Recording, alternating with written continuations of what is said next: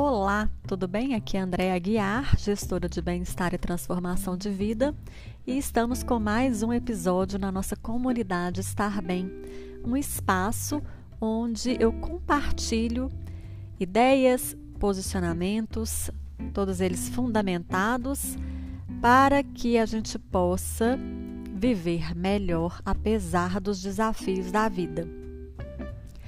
No nosso episódio anterior, eu falei muito sobre a questão de estar cansada ou cansado uh, e não entender de onde vem essa exaustão, da necessidade da pausa e tudo mais. Nesse episódio, eu quero conversar com você sobre a questão de como que a gente pode então fazer com que o nosso corpo-mente não sucumba sucumba a essa exaustão, a esse esgotamento, tá? Que é o nosso famoso estresse. Nós temos duas opções diante desse cansaço. Uma é se cuidar, que é o que eu a minha tecla aqui que eu fico insistindo com você para você despertar essa consciência da necessidade do autocuidado e partir para essa ação de autocuidado. E a outra é sucumbir e adoecer. É muito simples. São duas escolhas.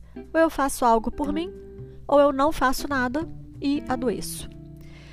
Geralmente, né, no meu trabalho, no meu dia a dia, eu recomendo muito às minhas alunas, meus alunos, que façam pausas conscientes. As pausas, elas são paradas estratégicas que variam e devem ser feitas religiosamente, gente, como escovar os dentes. A gente precisa inserir as pausas no nosso dia a dia, como a gente cuida dos dentes, da nossa higiene pessoal e tudo mais. Elas vão munir a gente de energia para dar conta do dia a dia, de tudo que a gente tem que fazer. E eu vou falar aqui sobre três tipos de pausa as pequenas pausas, que são pausas curtas, rápidas, feitas várias vezes ao longo do dia. É aquela paradinha estratégica, mas feita de maneira consciente, super necessária para a gente se recompor e seguir em frente. Exemplo: fazer um minuto de respiração. Dois minutinhos com um espreguiçamento, um alongamento com atenção plena. Ou até mesmo beber um copo d'água, mas beber esse copo de água desfrutando de cada gole, tá? Essas são as pausas curtíssimas.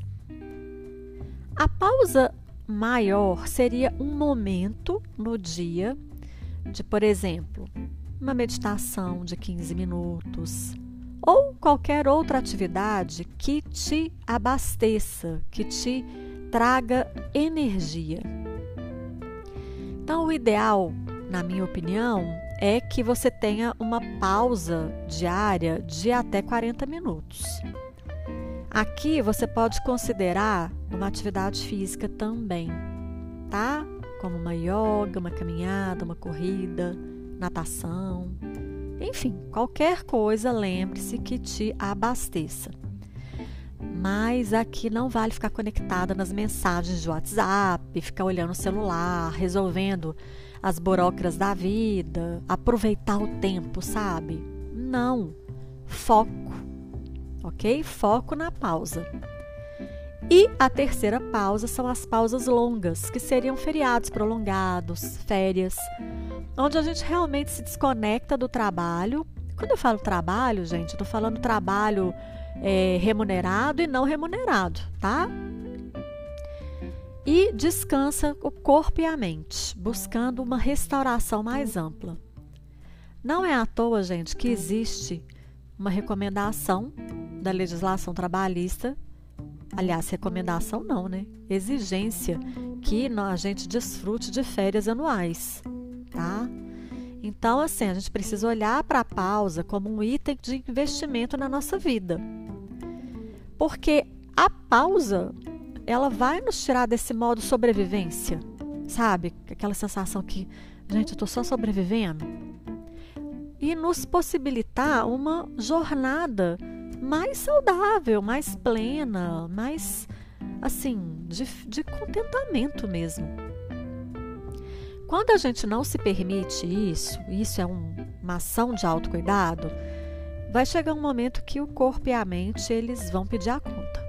Né? Eles vão pedir a conta, vão nos derrubar, igual um nocaute de uma luta de boxe, e aí a gente faz uma pausa forçada, porém cheia de dor, né? Porque você está adoecida, adoecido.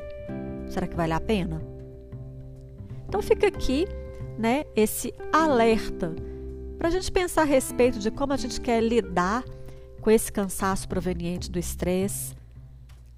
Como que você olhe para sua agenda e faça uma organização, né? Coloque uns lembretes aí no seu computador, no seu celular, para essas pausas curtas, pausas um pouco mais longas e já agende as suas próximas férias, ok?